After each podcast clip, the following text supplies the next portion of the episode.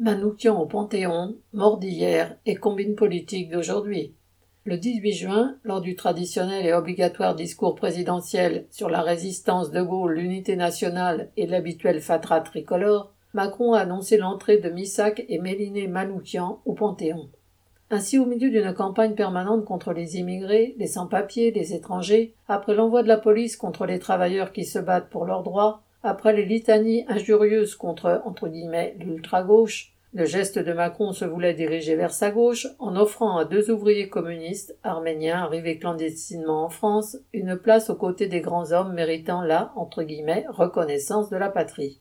Cela ne concerne évidemment pas leur engagement communiste dans la lutte de classe des années 1930, mais le fait d'avoir été sous l'occupation, les organisateurs des FTP-MOI, les groupes armés issus du secteur main-d'œuvre émigrée du PCF d'avant-guerre.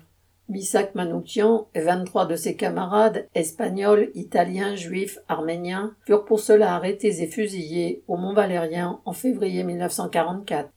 Après la tragédie de 1944 vient la comédie politique d'aujourd'hui, soigneusement calibrée, du petit intérêt immédiat jusqu'à la préparation de sombres lendemains. Ce geste en direction de la gauche, et singulièrement du PCF, qui milite depuis longtemps pour la panthéonisation de Manoukian, veut démontrer la largeur d'esprit de Macron, son attachement au roman national, version de Gaulle Jean Moulin Résistance. Il lui fallait bien cela pour faire pendant à la quasi-réhabilitation du maréchal Pétain opérée en 2018. Cette célébration participe aussi du constant effort étatique et politique pour installer l'idée de l'unité nationale. Il s'agit, comme en toutes circonstances, de persuader les travailleurs que, nés ici ou ailleurs, ils doivent être prêts à mourir pour la mère patrie, c'est-à-dire pour ses banquiers et ses industriels.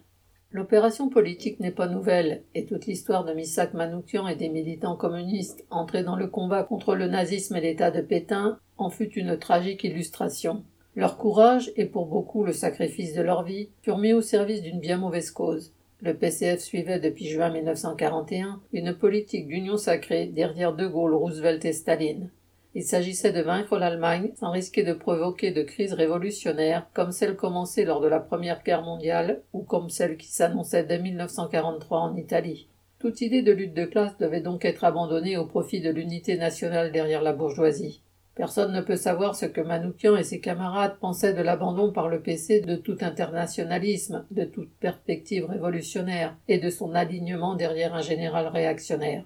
Quoi qu'il en soit, la direction stalinienne les envoya à la mort pour se faire admettre par les autres partis de la résistance comme un parti, entre guillemets, combattant pour la France. Cette politique purement nationaliste allait contribuer à réinstaller après la guerre la République en tant que régime, entre guillemets, démocratique de la bourgeoisie capitaliste. C'est cette politique qui est aujourd'hui honorée par Macron, les médias unanimes et les héritiers revendiqués, à tort ou à raison, du PCF de l'époque.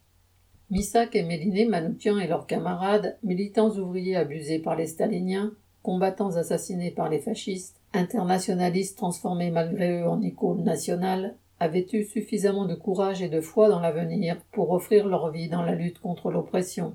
Cela les place hors d'atteinte des combinaisons minables d'un Macron et de l'exploitation de leur image par un PCF qui ne sait plus depuis longtemps ce que le mot communisme signifie. Paul Gallois.